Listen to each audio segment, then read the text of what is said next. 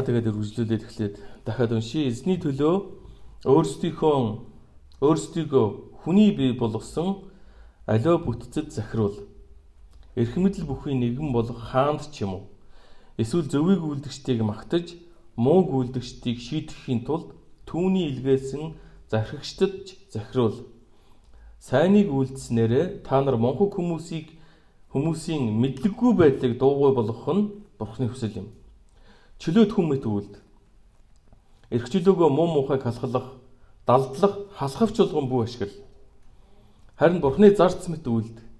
Бүх хүний хүндэл, ахан дүүсийн барилгааг хайрл. Бурхнаас имэ хааныг хүндэл гэсэн. За эдгээр өгс өнөөдөр та бидэнд өгч जैन тэгээд бүгдээ хамтдаа залбирцгаая. Ариун сүнс та бидний зүрх сэтгэл оюун ухааныг нээж өөрийнхөө энэ чуулгандаа өгж байгаа энэ амьд үгсийг бас тул тул ойлгох тэр нэгүслийн төлөө бүгдээ гойцгаая. Тэнгэрлэг бурхан аав минь бүх алдар магтаал хүндэтгэл нь танд байх болтугай. Таны хүү бидний эзэн Есүс Христийн нэрээр сугларч байгаа хүн нэг бүр яг одоо энэ цагт эзэмний зүрх сэтгэлээ таны өмнө нээх болтугай. Өнгөрсөн өдрүүдэд бидэнд байсан санаа зовлтууд, айдсууд үнэхээр эзэмний яг энэ цагт биднээс холдож яг энэ цагт бидний бүх анхаарал таны амьд үг рүү чиглэгдэх болтугай. Тэгээ таны амьд үг бидний зүрх сэтгэлд орж бидэнд шинэ илэрхийлэл, шинэ илчлэлт, шинэ мэдлэг, шинэ ухаарал, шинэ урам зоригоор дүүрэх болтугай. Өнөөдрийн цагийг танд өргөе өчүүхэн миний ус амыг та удирдах өөрийнхөө хэлэх зүйлүүдэд миний амаар дамжуулан хэлээсэй гэж өчүүхэн би бас хүсэж байна. Тэгээд энэ цагийг сонсож байгаа хүн нэгврийг танд өргөн их эзэн Есүс Христийн нэрээр гойн зэлбэрч байна. Амен. Халелуя. За тэгээд нэх олон юм ярихгүй би тагнах олон юм та нарыг зовоохгүй. За нэг дөрөв тухайн зүйлийг та бүхэнтэй хуваалцъя. За юуны төрөнд эзний төлөө өөрсдийгөө эзний төлөө гэдгийг бас сайн сонсож аваарай. Эзэн Есүс Христийн төлөө өөрсдийгөө та хүн нэг бүр сонсож байгаа хүн нэг бүр хүний бий болгосон аливаа бүтцэд захируул гэж байгаа. Хүний бий болгосон аливаа бүтэц гэдэг маань юу юм бэ? Энэ бол засаг захиргааны тухай ярьж байгаа. Засаг захиргаа, албан байгууллагын засаг захиргаа, засаглалын хэлбэрүүд тийм ээ энэ энэ зүйлд өөрсдийгөө эзний төлөө захируулаарай гэж байгаа. За энэ хэсгийг эхлэхээс өмнө би та нарт Орон номын 13 дугаар бүлгээс хуваалцахыг хүсэж байна. Бүгдээрээ Орон номын 13 дугаар бүлгийн 1-ээс 5 дугаар ишлэлийг гаргахыг хүсэж байна.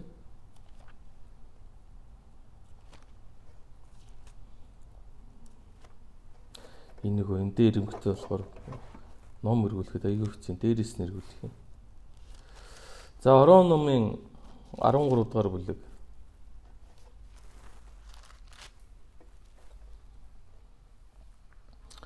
За нэгээс 5 э, дугаар ишлэлийг та бүхэн сонсгоё. Дээд эрх мэдлүүдэд хүн бүхэн захирагд. Учир нь бурхнаар тогтоогдсноос өөр эрх мэдэл гэж байхгүй. Оршин байгаа нь бурхнаар тогтоогдсон юм. Тиймд эрх мэдлийг эсэргүүцэгч нь бурхны тогтоолыг эсэргүүцсэн хэрэг. Эсэргүүцсэн хүмүүс нь өөрсөддөө шийтгэл хүртэх болно. Учир нь сайныг үлдэхэд захирагч нар айдас болдгүй. Харин бозрмог үлдэхэд айдас болдог. Та нар эрх мэдлээс айхгүй байхыг хүсэж байна уу? Сайныг үлд. Та түүнээс магтаал хүртэх болно. Учир нь тэр танд сайнны төлөөх бурхны үйлчлэгч юм аа. Хэрв та бозрмог үлдвэл айхтун. Учир нь тэр нь илд дэмий зүгээгүй.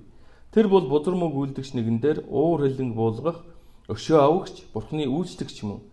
Тиймээс зөвхөн уур хилэнгийн улмаас бус харин бус бас мөс чөнрийн төлөө захирагдах хэрэгтэй гэсэн байна. Амен. За бид нар Петрийн заасан сургаалаас суралцж байгаа. Сая бид Паулын апостол Паулын одоо сургаалаас сонслоо. Тэгэхээр энэ хоёр хүний хоёулынгийнх нь хэлчихэж байгаа санаа бол эрх мэдэл захирагдаараа гэсэн байна. За тийм ээ хүний одоо бий болгосон бүтэц гэдэг маань одоо засаглалын тухай ярьж байгаа. Энийг одоо Ром ном дээр илч Полох маш тодорхой хэлээд а энэ засаглал бол бурхнаар тогтоогдсон юм аа. Бурхнаар тогтоогдсон. Энэ засаглалд байгаа хүмүүс бол сайн маа мууг шүүхээр мөн хүмүүсийг сайн зүйлс хийсэн хүмүүсийг магтахаар муу зүйлс хийсэн хүмүүсийг шийтгэхээр томилогдсон Бурхны үйлчлэгч нар мөн гэж маш тодорхойлсон байгаа. За тийм болохоор өнөөдрийн энэ дээр бидэнд юуг ойлгуулж байна гэхээр за өөрсдийнхөө орон байгаа оршин суугаа нутаг орныхоо засаглал тэр засаглалын мөн чанар зохион байгуулалт зарчмыг юун төрөн сайн ойлгох хэрэгтэй болж байгаа юм. А тэгээд засаглал бүрийн өөр өөрсдийн тэр шатраалын дагуу яг өөрийнхөө шадар тэр удирдахж байгаа захирч байгаа тэр хүмүүстэй Бурхны төлөө Есүсийн төлөө захираг дуулууртай захирагдаарай гэсэн ийм үгийг хэлж байгаамаа. За энэ дэр нэг тогтоод нэг жаахан ярив. За бид нар Америкийн нэгдсэн улсад амьдарч байна. За Америкийн нэгдсэн улсын засаг захиргааны бүтэц зохион байгуулалт ажиллах зарчмуудыг бид нар мэдчих хэвээр тийм үү. За энийг товчхон хэлэхэд мэдээж конгресс, ерөнхийлөгч, ерөнхийлөгч засгийн газрын удирдан, шүүх, байгууллага тийм ээ. Тэгээд энэ бүх засгийн газрын одоо тийм ээ шийдвэрүүдийг хэрэгжүүлэх, хэрэгжүүлдэг, хууль хуулийг цахиулдаг, хамгаалдаг, хүний эрх ашгийг хамгаалдаг хүчний байгууллагууд гэдэг ингээд нүсэр том бүтц байгаа. За энийг та нар өөрсдөө Google дээр ингээд Google хасаа суугаад мэдчих боломжтой учраас ингээд бид нар Америк нэгдсэн улсад амьдарч байгаа учраас Америк нэгдсэн улсын засаглалын бүтцийг бас мэдчих хэвээр. Тэгээд тэрийг мэдэж ойлгож чадах юм бол бид нар бас энэ нийгэмд Америкийн нийгэмд бас зөв амьдрахад тустай байгаа. За ялангуяа гаднаас сагаачилж ирсэн орны хүмүүс монголчууд бид нар энэ Америкийн хууль дүрмүүдийг засаглалын бүтэц зохион байгуулалтыг мэдэхгүйгээсээ болж бас олон алдаа дутагдал гаргадаг. Зарим нь инээдэмтэй, зарим нь гашуун ийм дурсамж юу ийм одоо тохиолдлууд бас бидэнд зөндөө байдаг. За тэгээд ерөнхийдөө л хууль дүрмүүдийг зөрчихгүй байя. Тийм ээ? Хууль дүрмүүдийг зөрчихгүй бай. Улс орон болгонд хууль дүрмүүд байдаг. Тийм ээ? Парламент, их хурл нь тэр хууль дүрмүүдэд зохион байгуулж, зохиож тэгээд хууль хүчний байгууллагууд нь түүний хэрэгжүүлэлтэн дээр анхаардаг байна. Зөрчих юм бол шийтгэх нь. За жишээ нь цагаачлалын хууль байна, иргэний хуулиуд байна, татварын хуулиуд байна, замын хөдөлгөөнд оролцох дүрмүүд тэр хуулиуд байна тийм ээ. Гэх мэтийн маш олон хуулиудыг бид нэг ингэж багцлж харж болно. За цагаачлалын хууль. За энэ нь биднэрт илүү их хамаатай байдаг тийм ээ. За иргэний хуулиуд. Энэ бас бид нар ингээд ерөнхийдөө бид нар Америкийн иргэний хуулиудыг бүгдийг мэдэхгүй шүү дээ. Гэхдээ бид нар Монголд байхдаа Монголын иргэний хуулиудыг мэддэг түн захирагдаж дагаж сурсан учраас Америкт ирэхэд нэх бид нар энэ дээр ингээд бас зөв буруугаа ингээд ойлгох ойлголттой байдаг. Гэхдээ бас нарийн зүйлүүд их байдаг тийм ээ. За тэгэхээр энэ дээр ингэж юм л да. За эрх мэдэл бүхий нэгэн бол хаанд ч юм уу эсвэл зөвийг үлдгчдийг магтаж мууг үлдгчдийг шийдэхин тулд түүний илгээс нь захирагчдад захируул гэж байгаа. Амен. За тэгэхээр энэ засаглалын захирагч хүн гэдэг бол а одоо нийгэмд ямар үүрэгтэй вэ гэхээр бурууг зөвийг хийсэн хүмүүст магтана, бурууг хийсэн хүмүүсийг шүүнэ. За зөвийг үйлдвэл магтагдана. Энэ зөвийг үйлдэнэ гэдэг нь юу гэхээр үнэн шудраг амьдрах, бурханлаг ёс суртахуунтай байх, тийм ээ? Цэвэр эрүүн амьдрах, аливаа зүйлд үнэнч байх. Тэгэд бусад одоо ерөөсөө ариун сүнсний үр жим сүудийг бид нар амьдралдаа үйлдэж гаргаж тэгж амьдрч явах юм бол үүний эсрэг ямар ч хууль байхгүй гэж 1-р Коринт номын 13 дугаар бүлэг дээр хэлснийг та бүхэн санаж байгаа байх. А бид нар ингэж Америкийн хууль дүрмүүдийг сайн ойлгож мэдэхгүй байсан ч хэл усны бэрхшээл байсан ч бид нар зөвийг үлдэж амьдрах юм бол за бид нар ингээл аа та сайн байна мэн гэд магтах нь хадаа хайшин гэхдээ бид мөрөөрөө бас энэ газар нутагт энэ оронд амар тайван амьдрах боломжтой гэсэн. Харин мууг үйлдвэл шийтгэл бид нар дээр өөрсдөө ирдэг. Хамгийн наазах нь тийм ээ бид нар одоо ингээд замын хөдөлгөөний дөрөв зөрчих юм бол улаан гэрлэр орох юм бол Америк цагдаа тиктэй бариад бид нар дээр ирдэг. Тэгээд бид нар шийтгэл авдаг. За ер нь ямар хүн мууг үлддэг юм бэ гэхээр ерөөсө худал хуурмаг, хулгай дээрэм, уур хилэн, өш хонзон, аливаа хувиа хичээсэн байдал, шунал тачаал тийм ээ хүчирхийл энэ бүх зүйлүүдийг одоо нүдээс чавчихгүйгээр үлддэг. Эсвэл ингээд тоомжиргүй байдал, хуулийг үл хүндлэх, ерөнхийдөө өөрийнхөө одоо ёс суртахууны доол хүмүүжлээс шалтгаалаад эдгээр зүйлсүүдийг үлдэж идэг. Ийм зүйлийг үлддэг хүмүүсийг бид нар муу хүмүүс гэдэг. Тэгвэл нөгөө захирагч маань муу зүйлийг үлддэг хүмүүстэр яах гэж ирдэг вэ гэхээр шийтгэх гэж ирдэг баг. Тэгэхээр Библиэлд ч гэсэн тухайн газар нутагт амьдарч байгаа орныхоо хууль дүрм тэр тушаал заавруудыг дагаж амьдрах тухай ингэж илэрхийлж хэлсэн байдаг. Тийм ээ ер нь альва улс орны хууль тогтоомжууд бүгдээрээ хүний төлөө, хүний сайн сайхны төлөө байж байдаг. Тэгэхээр бид нар хууль дүрмийг одоо сахиж амьдрах нь чухал байна гэдгийг би та бүхэнд энэ дээр бас хэлмээр байна. За тэгээд монхог хүн тийм ээ энэ дээр нэг сонин үг хэлсэн ба одоо анхааралтай сонсоорой. Сайныг үйлдэснээрээ та нар 15 дугаар ишлэлээс монхог хүмүүсийн мэдлэггүй байдлыг дуугай болгох нь бурхны хүсэл юм аа. Чөлөөт хүм мэт үлд эрхчлөөгөө муу мухайг даллах халахвч болгон бүү ашигл харин бурхны зарц мэт үйлд гэж байгаа амин. За тэгэхээр монхог хүн гэдэг бол Библи илэрхийлэгчнээр бурхныг мэддэггүй. Бурхныг таниагүй. Эсвэл Бурхныг мэддэг атлаа бод түүний эсрэг тэрсэж амьдардаг ийм хүнийг монхог хүн гэсэн байна. За монхог хүн гэдэг бол тийм ээ захирагч эрх мэдлэлтэн тэр хүмүүсээс ялгаатай. Бурхныг үл мэддэг тийм ээ мууг үйлддэг ийм зөвхт биш хүн байдаг байна.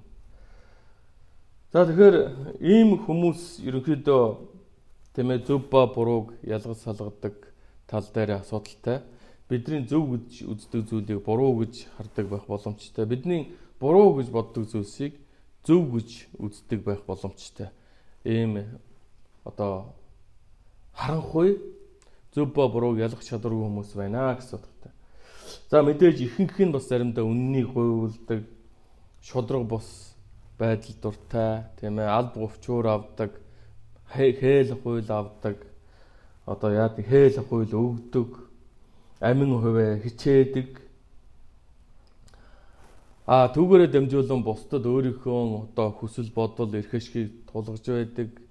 За ингээд э, тийм ээ засаглал түүний гарт орох юм бол бүр одоо тийм ээ дарангуйлагч болох магадaltaй ийм хүмүүс байдаг. За тэгэхээр бурхны хүсэл юу вэ гэхээр ийм харанхуй бурхныг таньж мэдэхгүй талаар нь хэлж байгаа юм шүү. Түүнээс бол боловсрол эзэмшээгүй эзэмшээгүй гэдэг талаар нь биш. Магадгүй үл итгэгч хүн сонсож явах юм бол энэ намайг доромжлоод байна уу гэж бодож байж магадгүй. Энэ бурхныг мэдэхгүй ийм хүмүүсийг одоо оюун санаан дотроо тийм харанхуй мунхаг хүмүүс гэж Библиэр хэлдэг юм аа. Ягаад тэгэхээр бурхныг мэдэхгүй байдал нь ямар харанхуй байсан бэ гэдгийг бие жишээ нь итгэгч хүмүүс бид нар гэрчилж чаддаг.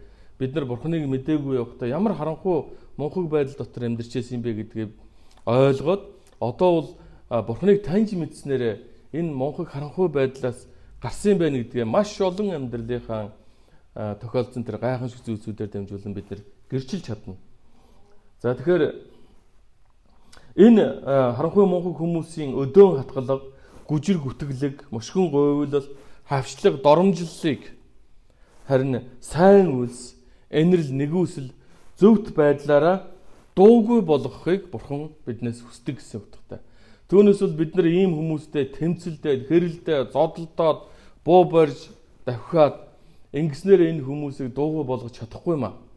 Харин энэ хүмүүсийг дуугүй болгох зүйл бол бид нар үнэхээр бурхны хүмүүс юм бол үнэн дотор амьдарч, ариун амьдарч тийм ээ тэднэрт ямар ч биднийг өөлөх боломж олгохгүй байсан байх нь тэднийг юу ч хэлж чадахгүй байдалд хүрэх ёстой. Хүргэдэг юм аа. Үүнийг бурхан биднээс хүсдэг гэсэн. Өнөөдөр таны амьдрал яг ямар байна? Та ийм мунхаг хүмүүсийн ийм одоо харилцааны эсрэг та яаж байна? Босож ирээд адилхан тэднэртэй хэрэлдэж байна уу? Маргалдаж байна уу? Эсвэл таны амьдрал аль хэдийн тийм хүмүүсийн тийм ээ одоо тийм ээ амны одоо зугаа шүмжлэлийнх нь бай болохоор тийм бас тийм ээ дэгэн догон бохир амьдралтай байна уу?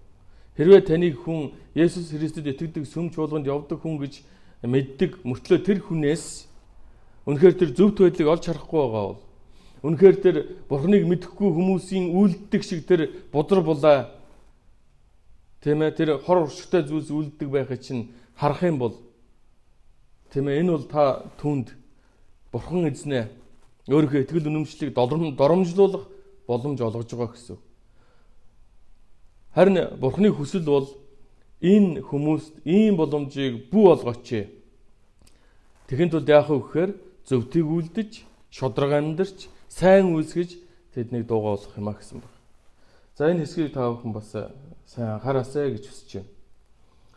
За тэгээд 14 дугаар ишлэл дээр ишлээс хэсүүлээд юу хэлж яана гэхээр чөлөөт хүн мэд үйлд эрх чөлөөгөө муу мухайг далдах халахвч болгон бүү ашигла харин бурхны зарц мэт үйлд гэсэн байгаа. Амен. Эрхчлөө гэж нэг үгийг ярьж байгаа. За эрхчлөө гэж юу юм бэ? За Америкийг бол эрхчлөөний орн гэдэг тийм ээ. Энэ ямар эрхчлөө юм бэ? Хүний эрхчлөөний тухай яриад байгаа. Тийм ээ, арчлалын тухай яриад. Харин Библиэлд биднэрт эргэж байгаа энэ эрхчлөө, энэ арчлалын тухай яриаг. Харин биднийг бидний Бурхны нэгүслэр Есүс Христийн авралын ажлын улмаас бидэнд өгөгдсөн тэр энэрл нэгүслийн тухай ярьж байгаа. Бид нар урд нь нүглийн боол байсан. Бид нар нүглийн дарамт нь нүглийн захиргаанд байсан. Бид нүгэл үйлдэхэд бид нар эсэргүүцэж чадахгүй нүглийг үйлддэг байсан. Учир нь боол нь учраас. Харин Есүс Христийн үхэл ба загалмай дээрх үхэл ба амьдлалтаар дамжуулан түүнд итгэснээр бид энэ гинжнээс, энэ хүлээснээс, энэ боолчлоос бид нар чөлөөлөгдөж эрхчлөөтэй болсон юм а. Үүний нэг баталгаа. Хэрвээ та үнэхээр Есүс Христ итгэсэн нэгэн бол та үнийг гэрчилж чадна. Урд нь та ямар нэгэн байдлаар доголдол дутагдaltaй ямар нэгэн зүйлийн боол муу зуршилтай тийм ээ ийм хүн байсан. Харин одоо та хэн бэ? Үнийг та гэрчилж чадна. Манай зүглаанд үнийгээ гэрчлэх асар олон гэрчлүү дүүрэн байгаа тийм ээ. Адгийн наацсан тамхичин байж байгаад ерөөсөө Есүс Христэд итгээд тэр үедээ залбирсныгаа тахимнаас гарахын төлөө залбирсныгаа дараа одоо ямар тамхи татах хүслэгөө болсон тухай гэрчлүүд олон ирчүүдэд байна. Архит орсны хамаарлаас салсан гэрчлэлүүд байна. Өөрийнхөө хувийн зан чанарын доголдол дутагдлуудаас салсан гэрчлэлүүд байна. Бага насндаа авсан өвдөлт сэтгэлийн дотоод шархнаас эдгэр чөлөөлөгдсөн тэр гэрчлэлүүд байна. Энэ нь юу вэ гэхээр бид нар дахин тэр харанхуйд дахин тэр гмийн боолчлолд бид нар байхгүй болсныг илэрхийлж байгаа. Юу вэ гэхээр Есүс Христ өөрөө ямар ч гэм нүгэлгүй нэгэн байсан. Түүний амнаас ямар ч худал хуурмаг олдоогүй гэсэн. Учир нь түүний дотор ариунаас ариун ариун сүнс байсан учраас тэр гим хийж чадахгүй байсан. Яг түүнтэй адилхан түүний дагалдагч нар бидний амьдрал яг тийм зүйл бий болох ёстой тухай энд илэрхийлж байгаа маа. Тэгэхээр эрх чөлөө гэдэг маань юу гэхээр бидний гим нүглээс чөлөөлөгдсөн энэ эрх чөлөө байна. Энэ нэг үгээр хэлэх юм бол эрх чөлөө тэнцүү өршөөл нэгүсэл гэсэн утгатай. Амен. Өршөөл нэгүслэр Есүс Христийн Бурхан эцгийн тэр өршөөл нэгүслэр бид нар гмийн боолчлоос чөлөөлөгдөж эрхчлөөтэй болсон. Тийм учраас эрхчлөөтэй хүн мэт үйлдгсэн. Бид нар ямар нэгэн зүйлийг үйлдэхдээ эрхчлөөтэй хүн мэт тийм эрхчлөөтэй хүн мэт гэдэг нь одоо хэн нэгэн таныг уруудтаад арх үе одоо садар самууныг үлдээ, хулгай хий, худлаа яри, хүчирхийллийг үлдээ гэхэд та эрхчлөөтэй хүн шиг үйлдэх ёстой гэсэн үг. Үгүй би энэ замыг орхисон гэж хэлж чаддаг. Үгүй би бурхнаас эмээж гин гэж тэднэрт тунхаглаж чаддаг. Энэ зүйлийг эрхчлөөтэй хүмэд үйлдгээд. Харин та яаж чинь хэн нэгэн таныг уруу татхад та бурхнаас эмээж гин үү? Би эрхчлөөтэй хүн гэж тунхаглаж гин үү? Та ямарваа нэгэн гэм нүглийн уруу таталтаас тусгаар байж гин үү? Танд тэр хүч байна уу? Та тэр эрхчлөөг мэдэрч байна уу? Энэ тухай ярьж байгаа гэсэн. Амен. За тэгэхээр энэ дээр нэг бас нэг ноцтой зүйлийг би та бүхэнтэй а ерөөхдөө итгэж хүмүүсийн дунд за миний ажиглалтаар Эммануэл чуулганы зарим нэг хүмүүсийн дунд ажиглагдаад байгаа нэг ноцтой зүйлсийг би та бүхэнд хуваалцмаар юу гэсэн бэ гэхээр өнөөдрийн үгэн дээр тийм ээ энэ эрх чөлөөгөө та нар бузар мууга халахлах хасгавч болгон бүх ашиглаарай гэсэн байна. За энэ яг юу гэсэн үг юм бэ? Энэ яг юу гэсэн үг юм? Итгэгч хүн мөртлөө болохгүй зүйлийг мэдсээр өтлөө үйлдчихэд түүнийг юу гэж одоо тайлбарлах гэхээр уучлаарай би тийм ээ чадсангүй би тийм ээ үнэхээр энийг эсэргүүцэж чадсангүй ч гэдэг юм уу? Аа тэгээд эсвэл бурхны нэгүсэл над дээр байгаа ч гэдэг юм уу? Ингиж ямарваа нэгэн өөрийнхөө хийсэн гэм буруу зүйлээ ямарваа нэгэн шалтгаан гаргаж халахлах гэж оролдоод байгааг чинь хилээд байгаа гэсэн. Ирхчлөө. Тэгэхээр жишээ нь түрүүнд энэ хуйлуудыг ярьсан байгаа. За цагаачлалын хуулийн тухай ярив. За Америкт одоо хууль ёсоор амьдрахын тулд хүн бүрэл бас ямар нэгэн байдлаар бичиг баримттай болохгүй бол янз янзын юм хийж юм тийм ээ. Үнэн худал янз бүрийн юм хийж байна. За тэр дотроо итгэгч хүмүүсийн хувьд бол энэ бол айгүй хүнд асуудал болж хувирдаг. Бид нар Бурхныг мэддэг нөгөө харанхуйд байх та. Монхон хүмүүсийн адил байх та бид нар Бурханаас эмээхийг мэддэг учраас ямар нэгэн зүйлийг үйлдэхдээ бид нар гарамгай байдаг. Тийм ээ бид нар айж ичдэггүй гэсэн үг. Харин Бурхныг мэддэг болсны дараа энэ асуудал бидэн дээр өнөхөр хүнд болж ирдэг. Бичгэрэнтэй болмоор байна, болмоор байна. Худлахээс зохиомоор байна. Яг энэ дээр гацдаг. Надаас ирээд төрөл хүмүүс асууж байсан. Пастраа ийм худлаг хээс зөхиогоод бичгээрэнтэн дэвлэж болох уу гэсэн. Би бол зарчмыг хэлдэг. Болохгүй. А тэр тэгээ хүмүүс үнэхээр ингээд хүсээд нүд нь ингээд би ингэчүүл яах вэ? А би бурхнаас залбирчихгүй гэдэг. Бурхнаас залбирчихгүй. Надад үүнийг хүлээн зөвшөөрж байсан ганц тохиолдол байхгүй. За харин мөн бас нэг онцгой зүйлүүд байдаг тийм ээ. Бичгээр нь тохион тулд янз янзын худал ID, худал нөгөө social security хийж үйлдэж эсвэл худалдаж аваа тэрэн дээр ингээд ажилдаг. А энэ үнэхээр итгэж хүмүүсийн зам биш шүү. Энэ зам энэ зам бол итгэж хүмүүсийн зам биш. Өнөөдөр харамсалтай нь олон итгэж хүмүүс энийг зүгээр л яг нэг ердийн одоо тийм ээ үл итгэж хүмүүстэй адилхан үзэх гээд байна. Яагаад гэхээр тайлбар тавьж байгаа нь өөрөөр яаж амьдрах юм бэ пастор? Амьдрах арга үнэхээр байхгүй юм. Тэгвэл нутг руугаа буц. Энд ингэж нүгэл үлдэж, бурханд итгэдэг хүмүүртлөө бурхныхаа нэрийг доромжлох боломж олгож, өөрөө бурхны юм гэмтэн мэт амьдрснаас нутагтаа очиод хуулиасаар амьдрсан дээр гэж би та бүхэн зөвлөмөр. За тэр байтугай одоо хуурамч гэрлэлтүүд хүртэл байж байгаа тийм ээ.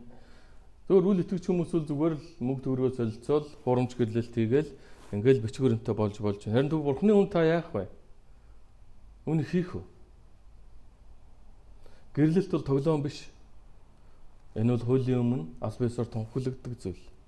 Ийм зүйл Имануэл чуулганы итгэгч нарын дунд хэрхэж бүү байгаасай гэж бас эзэн хүсээд байгааг би та бүхэнд бас ингэж дамжуулмаар байна. Амен. Тэгээ ийм зүйлсүүдийг үйлдчихэд Яаж өөрсдийгөө халахлах вэ? Юугаар өөрсдийгөө хучих вэ? Эн чинь нөгөө хоёр нүртэй мааск өмсөх энэ зүйлийг хэлж баг өмсөж. Хүн харахад сүмд явдаг итгэгч Бурхны ариун хүн. Бурхны ариун Есүсийг гэрчилдэг. Ариун Есүст үйлчилдэг. Тэгсэн мөртлөө амьдрал дээр буруу зүйл үлдээд явж байдаг. Энэ нь эрхчлөөгөө бодромлоо зүйлээ хаадаг, халахвч болгон ашиглах гэдэг байгаагийн ашигладаг нэг хэлбэр байгаа шүү. Гэтэ манай чуулган дотор ийм хүмүүс байхгүй байгаасай гэж би маш их хүсэн залбирдаг. А мөн мэдхгүйгээсээ болоод ийм зүйлүүдийг үлдэж явсан байвал даруй түргэн гимшээд эсний өмнө энэ бүх зүйлүүдээс эргээсэй гэж би та бүхнийг уриалж байна. Амен. За 17 дугаар эшлэлдэр бүх хүний хүндэл ахан дүүсийн барилгааг хайрал бурхнаас эмээ хааны хүндэл гэсэн үг байгаа. Амен. За энд юуны тухай илэрхийлж байгаа нөхөр бурхан ба хүмүүс хоорондын харилцааны тухай зааж байгаа гэсэн. Тэгэхээр бурхнаас эмээх тухай бүгдээрээ нэг сонирхцгоё. Бид эзнээс үнэн голоос эмээдэг болсон тэрл цагт сая тийм ээ итгээд гажууд гажууд байдал сатаны бас тэр айцуудын айдсын тэр бодлуудаас чөлөөлөгдөнө. Үнэхээр за жишээ хэлье тийм ээ. А одоо бид нар бүгдээ цагаач нар учраас бидний дунд ус бичиг баримтгүй хүмүүс их байгаа. Визнийхний статус дуусчих гээд байгаа, дууссан байгаа хүмүүс байгаа. Тэр хүмүүс ингээд Бурханаас эмээхүүд тэр хүмүүст одоо яаж үйлчлэх вэ? Тэгэхээр үнэхээр бурхнаас эмээдэг хүн гэх юм бол ямар хүнийг хэлэх вэ гэхээр үнэхээр үнэн голоосоо бурхан гэж хинбэ гэдгийг таньж мэдэх хэрэгтэй. Таньж мэдснийхээ дараа түүнээс эмээхөд суралцдаг. Түүний үйлдэж байгаа зүйл одоо хүн хүний үйлдэж байгаа зүйл нь зөв үү буруу юу гэдгийг бурханы хүсэлд нийцгүй нийцэхгүй юу гэсэн энэ шугамтай харьцуулаад энэ бол бурханы хүсэл биш байна. Энэ бол бурханы дургүй зүйл байна. Энэ бол бурханы үзий ядаг зүйл байна гэж харах юм бол бурханы тал зогсох хэрэгтэй тохиороод. Бурханы талд би ч гэсэн бурхантай адилхан үүнийг үзий ядж байна. Үүнийг би дургуутж байна. Үүнийг би хүсэхгүй байна. Энэ бурханаас эмээхүүд сурлаж байгаа гэсэн. Тэгэхээр яана инэ гээл айгаал тийм ээ одоо бичиг баримттай болохын тулд ч юм уу эсвэл одоо виза хадгалж тулд ч юм уу ямарваа нэгэн хууль бус зүйлийг бүү үлдээсэ гэж хүсэж байгаа гэсэн үг. Харин бурханд итгэж найдаад залбираад бүх гаргалгаануудыг бурхан өгнө гэдэгт би бат итгэж байгаа. Амен. За бурханаас эмээх үед яагаад бурханаас эмээх үед эмээх ёстой юм бэ гэдэг талаар би нэг дөрвөн үндэс хэлж өгье. Бурханаас эмээх ёстой дөрвөн үндэс За сайн анхааралтай сонсороо. Нэгдүгüүрт нь Бурханаас эмээхүйн үндэс бол түүний ариун шудраг зөвхт байдлыг түүний Бурханы ариун шудраг зөвхт байдал гэж байна. Бурханы өөрийнх нэг шин чанар. Энэ ариун шудраг зөвхт байдлыг түүний хайр өршөөлийнх нь нэг хэсэг гэж хүлээж авах хэрэгтэй. Хүмүүс Бурханы юу гэж харах гэдэг вэ гэхээр Бурхан бол ерөөсөө л хайр хайр, хайр, хайр өршөөл нэгүслийн эзэн. Буруу зүйл яхад нь хүртэл толгойг нь нилээл буруу зүйлийг хүртэл өөрийнхөө сүм цуглаанд ингээл бузар булааг хүртэл цуглаанда хүлээн зөвшөөрөл тэд нартай хамт амьдарч явах ёстой. Христийн цуглаан одоо тийм ээ Бурхны үзий яддаг зүйлсүүдийг хүлээн зөвшөөрөө тэдэнтэй хамт амьдарч явах ёстой. Яагаад гэвэл Бурхан хайр учраас. Бурхны зөвхөн нэг талаас нь ингэж харах гэдэг. Харин Бурхан шудраг бас Бурхан ариун гэдгийг мэдэх ёстой. Таних ёстой. Энэ нь түүний хайр нэгүслийнх нь нэг хэсэг юм байна гэдгийг хүлээн зөвшөөрч байгаа байдал нь бол Бурханаас эмээхүйн нэг зүйл. За хоёр дахь зүйл нь Эзнээс эмээх гэдэг нь түүнийг ариун айдас бишрлэр хүндэтгэн агуу сүр жавхлан ариун байдал сүр хүч чадлын төлөө Бурхныг Бурхны ёсоор нь хүндэтгэн гэсэн үг. Амен. Бурханаас айх айдас гэж байна. Энэ нь чөтгөрөөс айх айдасаас өөр. Энэ бол ариун айдас гэж нэрлэдэг. Бурханаас ерөнхийдөө тэр хүндэтгэл бишрэл дотор айж имийг хэлдэг гэсэн. Яг тийм ээ ааваасаа айдаг тэр айдас гэсэн. Хинч ямар ч хүүхэд сайн аавтай ямар ч хүүхэд ааваасаа одоо алаа хадаа хийчихлээ гэж айдгүй. Харин ааваасаа имиж сүрдэж идэг тэр маягийн ийм айдсын тохиорж байгаа шүү. Тэгэхээр Бурхныг Бурхан гэж таниад Бурхан бол хүн биш маань. Бурхан бол миний тийм ээ хүслээр хөдөлдөг тэр бэрд биш юм байна. Гараад ирэхэд гараад ирдэг тэр бэрд биш юм байна. Түүнийг хийхэд үйлддэг тэр бэрд биш юм байна. Харин Бурхан бол сүр жавхлан хүч чадлын дээд бөгөө дээд эрх мэдэл юм байна. Харин бид түүнд мөргөж түүнд үйлчилж амьдрах нь зохистой юм байна гэдгийг ойлгох нь Бурханаас юм ихэн үндэс байдаг ахнэ. За 3 дугаарх нэг зүйл нь болохоор эзнээс эмээх жинхэнэ эмээлт нь итгэгч хүн авралынхаа төлөө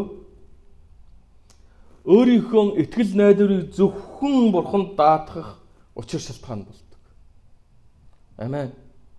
Өөрийнхөө авралын амьдрал, өөрийнхөө итгэл итгэлийн амьдрал та юунд итгэж найдын тэр бүх итгэл найдвараа бурханд тавьж сурах нь Бурханаас эмээхэн бас нэг шалтгаан болдог байна.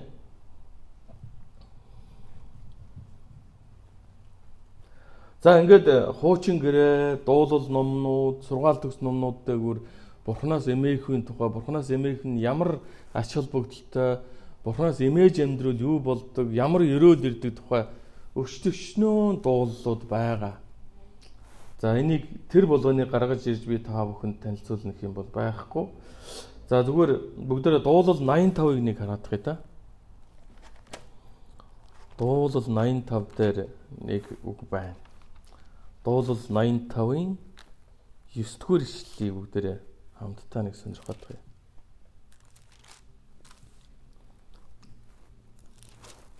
За. Юу гэнэ? Бидний газар нутагт алдар оршихын тулд түүний аврал түүнээс эмээгчдэд үнэхээр ойр байна гэж. Амен.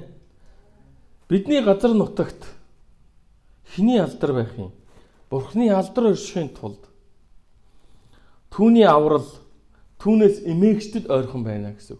Нэг өсөндөө Бурханаас эмээдэг хүмүүст тэр Бурхны аврал хамгаалалт тэр нэгүсэл ойрхон байна гэсэн. Тийм учраас энэ дээр энд юу гэж хэлж байгаа нөхөр Бурханаас эмээх нь өлзийтэй шүү гэж хэлж байгаа гэсэн.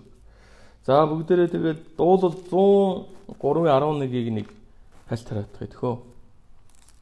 Дуулал 103-ийн 11-р ишлэл. Учир нь Тэнгэр газрын дээгүр өндөрт байдаг шиг түүнээс эмээгчдэд түүний хайр инрэл нь агуу их юмаа гэсэн баг. Амен. Энэ юутай гайхалтай өгөө тийм ээ. Тэнгэр мэдээж газраас өндөрт байдаг. Амен. Энэ бол ойлгомжтой. Харин Бурханаас эмээгчдэд түүний хайр инрэл нь яадаг нь агуу их юмаа гэж. Тэнгэр газрыг бүрхэж байдаг. Тэнгэр газрыг бүрхэж байдаг. Харин Бурханаас эмээдэг хүмүүсийг Бурханы хайр инрэл бүрхэж байдаг байна яхан төсөө. Амен. Тэгэхээр Бурханаас эмээх үү гэдэг бол ийм чухал зүйл байдаг байна.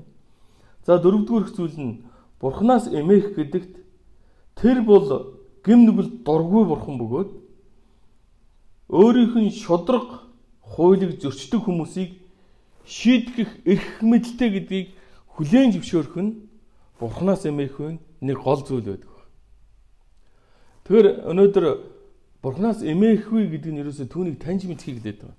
Бурханы зан чанаруудыг таньж мэдэх. Бурхан хаана илэрхийлэгдсэн юм бэ гэхээр Библийн шинэ гэрээ хуучин гэрээ гэсэн энэ 66 ном дотор илэрхийлэгдсэн байдаг. Тийм учраас та нарыг Библийг уншаарай гэдэг байгаа нь Бурханыг улам илүү их таньж мэдэрэй гэдэг байгаа гэсэн. Түүнээс л таныг нэг уншиж тийм ээ алдаа модог уншиж сургах гээд байгаа юм биш. Тийм ээ сайхан чөлөө цагийг чинь ингээд нэг Библи гэдэг нэг номыг уншихад ингээд хайрын цагийг чинь ингээд өрүүлэх гээд байгаа юм биш.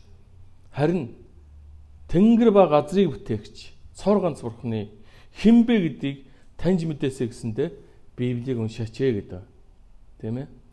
Зарим хүмүүс ингээд хэлдэг хуучин гэрээний бурхан бол нэг ааштай, ууртай тийм э, нэг уцагалтай өвгөн шиг төсөөлөдөг. Харин шинэ гэрээний бурхан бол сайхан дандаа инкрилж, хайрлаж, өршөөж нэгүүлдэг тийм залуу бурхан. Үгүй. Бурхан бол ерөөсөө өөрчлөгддөг. Үеийн үе тэр яг өөрийнхөө мөн чанараар л хизээч өөрчлөгдөшгүй тэр мөн чанар дотроо байдаг. Хуучин гэрээнд Израилийн түүхтэр Бурхан хатуу ширүүн юм шиг харагдаж болно. Гэхдээ тэнд Бурханы ямар шудраг вэ? Ямар ариун юм бэ? Хүн ямар хөгийн гимтэй сул дорой өчүүхэн бүтээлээ гэдгийг маш хурц илэрхийлдэг. А шинэ гэрээн дээр бол Бурхан одоо та нарыг инэрлж нэгүсэх цаг ирж байна. Та нарт амлагдсан тэр аврагчийг би явуулсан. Хэрвээ та нар энэ аврагчид итгэх юм бол та нарын гим нүглийг би уучлан өршөөж аврах болно гэдгийг л илэрхийлсэн гэсэн.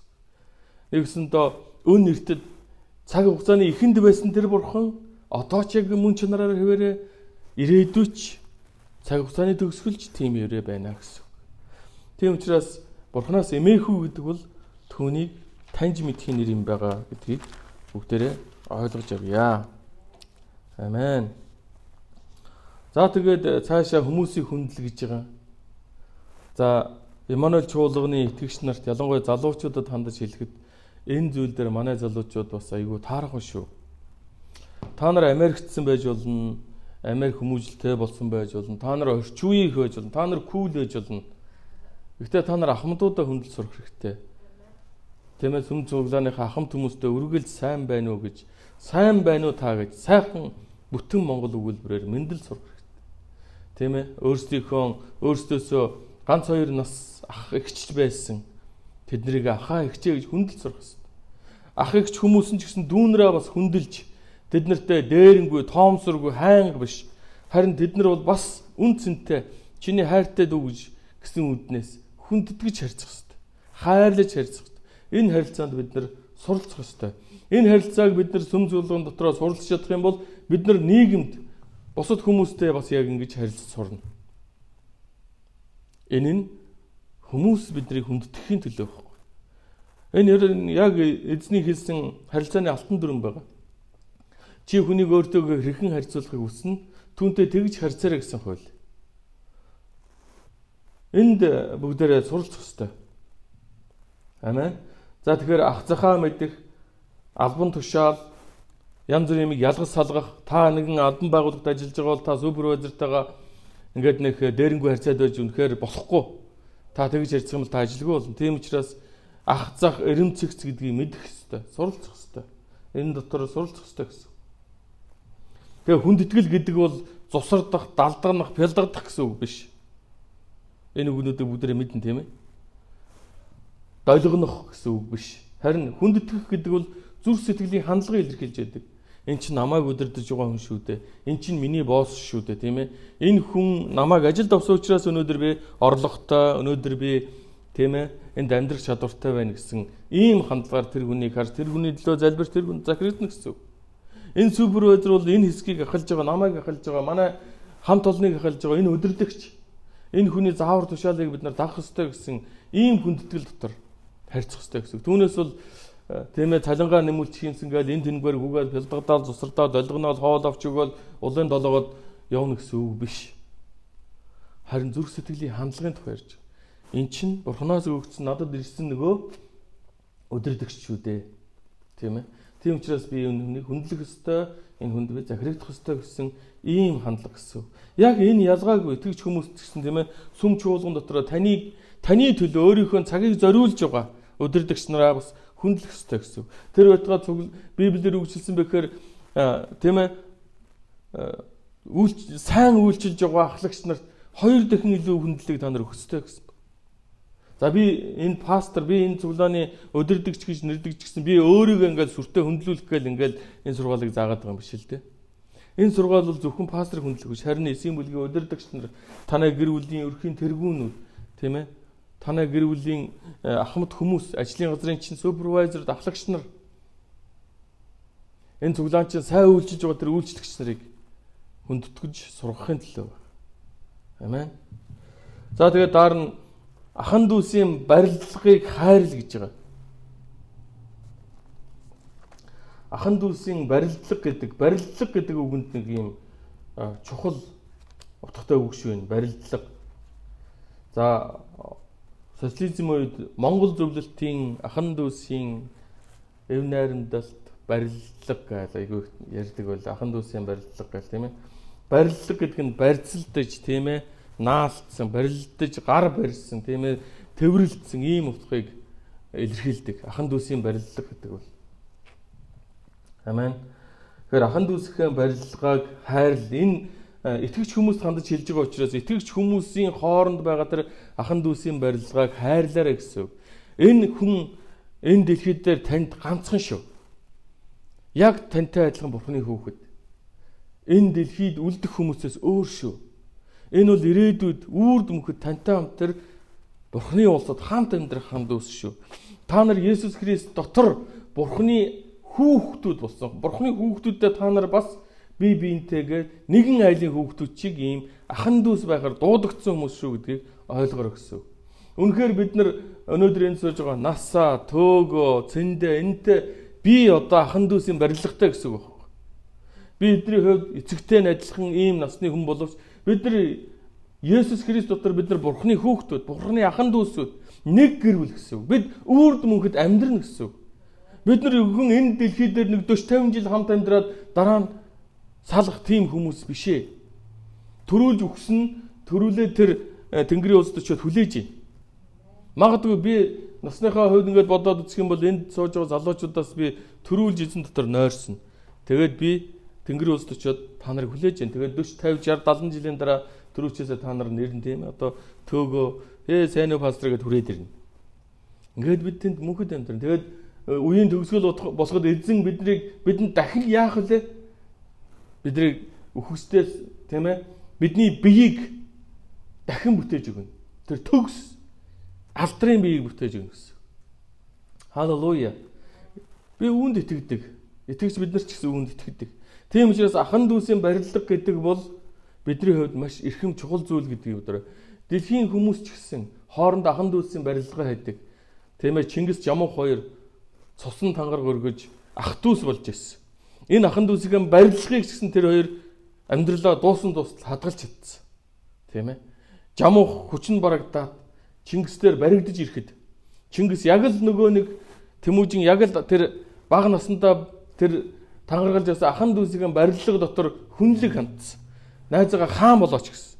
Харин найз нь тэнгэрт хоёр нар байдаг юм аа. Энэ газар хоёр хаан байж болохгүй. Тийм учраас чи намайг цаазаараа өгдөг.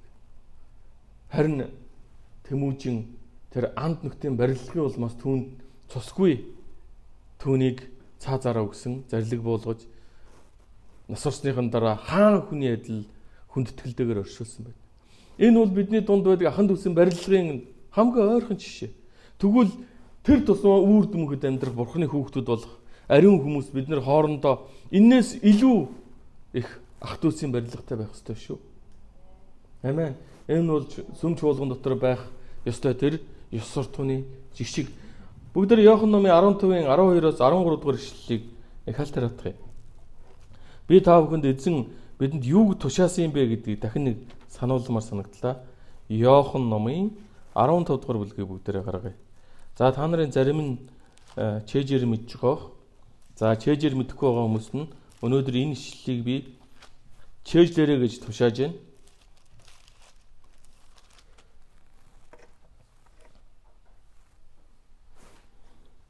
За Иохан номын 10 гэдгсэн 15-ын 12-оос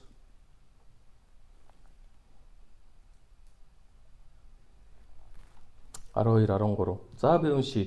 Йохан, сайн мэдээний Йохан ном шиг 1 2 дугаар Йохан биш. Сайн мэдээний Йохан номын 15 дугаар бүлгийн 12 дугаар ишлэл. Энэ бол агуу тушаал юм шүү. Үүнийг бүгд чэйжсэн байх ёстой. Би та нарыг Есүс хэлж байгаа шүү дээ. Би та нарыг яаж хайрлсан шиг та нар бие бие хайрлагтун. Энэ бол миний тушаал.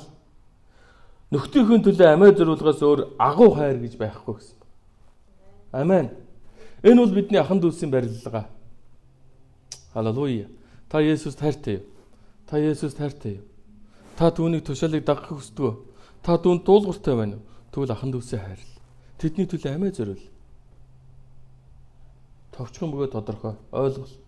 Ойлгомжтой. Тэгээд 1-р Иохан номын 1-р бүлгийн 15 дугаар ишлэл дээр юу хэлсэн бэхээр ахан дүүсээ хайрладгүй нэгний дотор бурхны хайр байхгүй. Тэр бол диаволын хүүхэд гэж хэлсэн баг ш.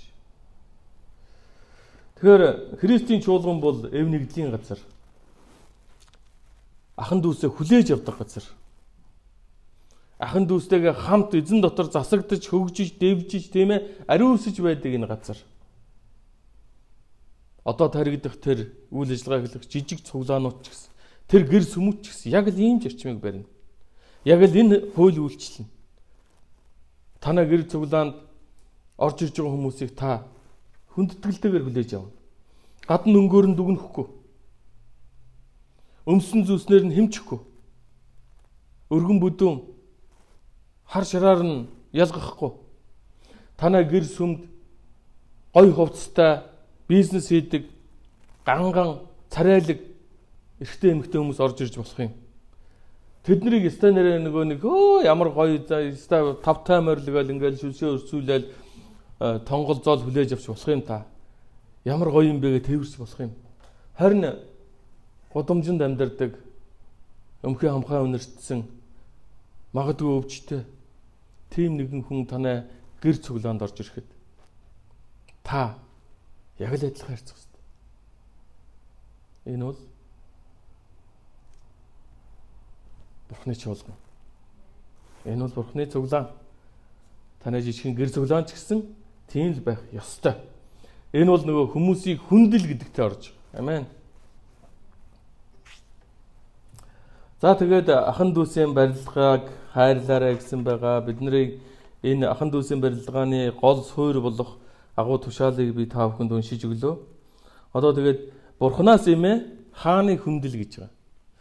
За амен. Энэ номыг энэ загтлыг бичиж явах тэр цаг үед бол хаан засаглалын үе байсан. Хаасайгүй. Тийм Ромын хаан тулс, Херод хаан, тэгэл бусад хаан тулсууд, Египтийн хаан гэсэн юм хаан тулсуудын ертөнцид амьдарчээс учраас Петр юу гэж хэлж яах вэ гэхээр итгэгч нар тандаад хаанаа хүндлэр гэсэн байгаа.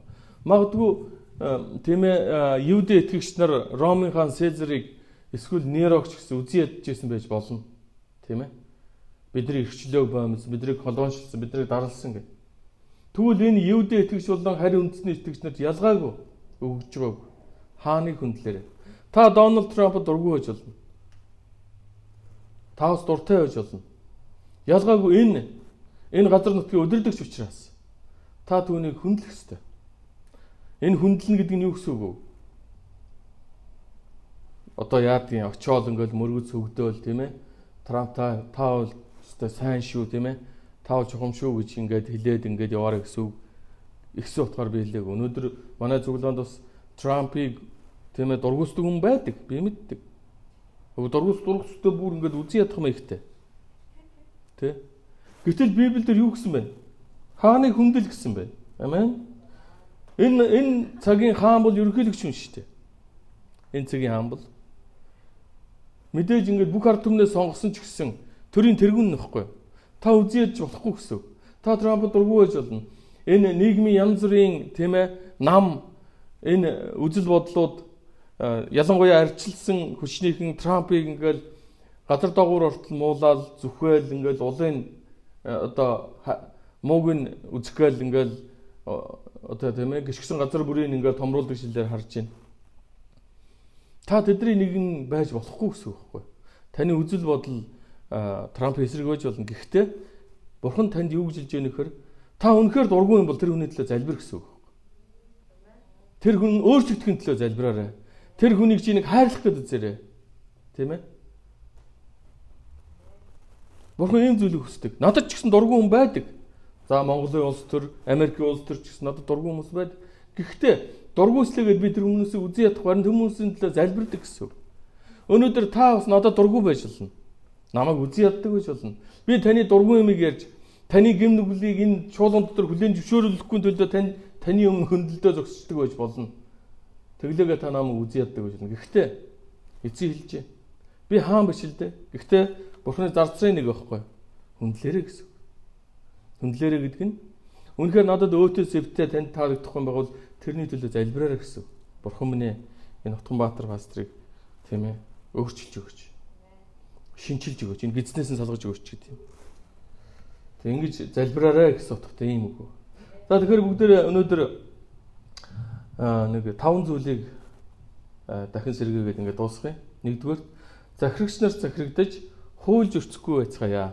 Энэ бүх хүмүүс томаатай шүү. Хуульж өрчихгүй. Нэг Монгол гоё яруу найргийн үг гэдэг тийм дууны үг. Зөв үе бол зөөлөн зөөлөн хорвоо гэдэг л. Эвлээ замбуулан замбуулан. За тэрийг одоо ястан Библийн Библи рүү оруулаад хэлчихмээр тийм ээ. Зөв явах юм бол зөндөө зөндөө өрөөдөг бурхан шүү. Амен. Халелуя. За хоёрдугаарт нь зөв ба сайныг үйлдэснээрээ мунхаг хүнийг чимээгүй болгох нь бурхны хүсэл юм байна гэдгийг ойлгоё. Амен. Тэгэхээр зөв ба сайныг үйлдэж амьдрья. Тийм ээ. Одоо гурав дахь нь эзэн доторх эрх чөлөөгөө муу муухайг бас хасгалдаг тийм халахвч болохгүй байя. Нэгэсэндээ хоёр нүртэй амьдрахаа болцгоё. Нэг гэн нүртэй амьдрч сурья гэсэн утгатай. Амен. Тэгтээ үнэхээр бид нар эрхчлөөгөө тийм ээ эзэн доторх эрхчлөөгөө муу муухайг хасгалах хасгал хасгавч болгож явж байгаа бол тэрний цаана юу байдг вэ гэхээр бурханд итгэлгүй байдал а бурханыг үл хүндлэх байдал итгэл багтай байгаагийн шинж тэмдэг байхгүй. Үнэхээр Бурхныг мэддэг Бурхнаас имээдэг хүн бол эрхчлөөгөө Бурхны хаанчлалын төлөө, хүмүүсийн авралын төлөө, хөгжил дэвшлийн төлөө, сайн сайхны төлөө зориулна гэсэн. Амен. За дөрөвдүгürt Бурханаас эмээхүйд суралцгаая. Бурханаас эмээхүйд суралцгаая. Хуучин гэрээ, шин гэрээгээс тэ хаанаас нь юу гардаг, хаана юу байдгийг мэдтлээ уншиж сурцгаая. Тэр дотор бурхан илчлэгдэж байгаа. Бурхан бол хайр. Бурхан бол энэрл нэгүсэл. Түүний өршөөл хязгааргүй. Гэхдээ тэр бас ариун, тэр бас шудраг. Ариундаа бүр тэр ариунаас ариун. Амен. Халелуя. Тийм учраас бид нар Бурхныг таньж мэдэх юм бол сая эзэн дотор бид нар балансаа барьж явж чадна гэсэн үг. За 5 дугаарт өдөрдөгч, захирагч, ойр шадар хүмүүсээ хүндэл сурцгаая гэсэн. Тийм ээ одоо ах захтай байд сурья. Мөн хэм хэмжээгээ мэдж хүндлэл өгөх ёстой хүнд нь хүндлэл өгч ингэж тийм ээ хүмүүстэй зөв харьц сурья гэсэн За ингээд эцэст нь эдгээр зүйлсийг өөрсдөө өөрсдийнхөө гэр цуглаанд анханасаа зарчим болгоод зөв явах хэрэгтэй гэдэг өгүүлж байна. Дараагийн 7 хоногоос эхсүүлээд ингээд би энд ганцаараа зогсож яж магадгүй. Эсвэл гэрээсээ номлоо хийж яж магадгүй. Эсвэл бичлэг хийлгчээд ингээд яг энэ 11 цагт 11 цаг 30 минутанд цацж яж магадгүй. Харин та нар энд байхгүй. Та нар өөр өөрсдийнхөө гэр цуглаан дээр үйлчлээ сууж. Харин энэ зарчмыг хизээч алдаж болохгүй анханасаа барих хэрэгтэй. Жижигэн цуглаан дотор. Тийм ээ жижигэн цуглаан дотор. Анханасаа барих хэрэгтэй. Яг энэ зүйлийг бариад ингээд цуглаан дотор бариад явна гэхэд хэцүү байдаг. Гэхдээ жижигэн цуглааны хувьд боломжтой. Яагаад гэвэл жижигэн цоглооны хүмүүс илүү их ойрхон болж бие бинийгээ илүү их гал халуун хараар хайрладаг. Тэгээ эзэн над өгсөн хараа би түрүүчэн лооног дамжуулсан. Энэ гэр цоглоонууд тодорхой хугацааны дараа борооны дараах мөөх шиг олшруулно гэж би итгэж байгаа. Амен. За ингээд эдгээрийг үйлдэж амьдрах нь Бурхан тааламжтай бөгөөд үйлс дундаа өрөөгдөх болно ахын төсөө. Амен. Тэгээ хамтдаа зэлбрээд өдрийнхөө цуглааныг дуусгацгаая. Thank you.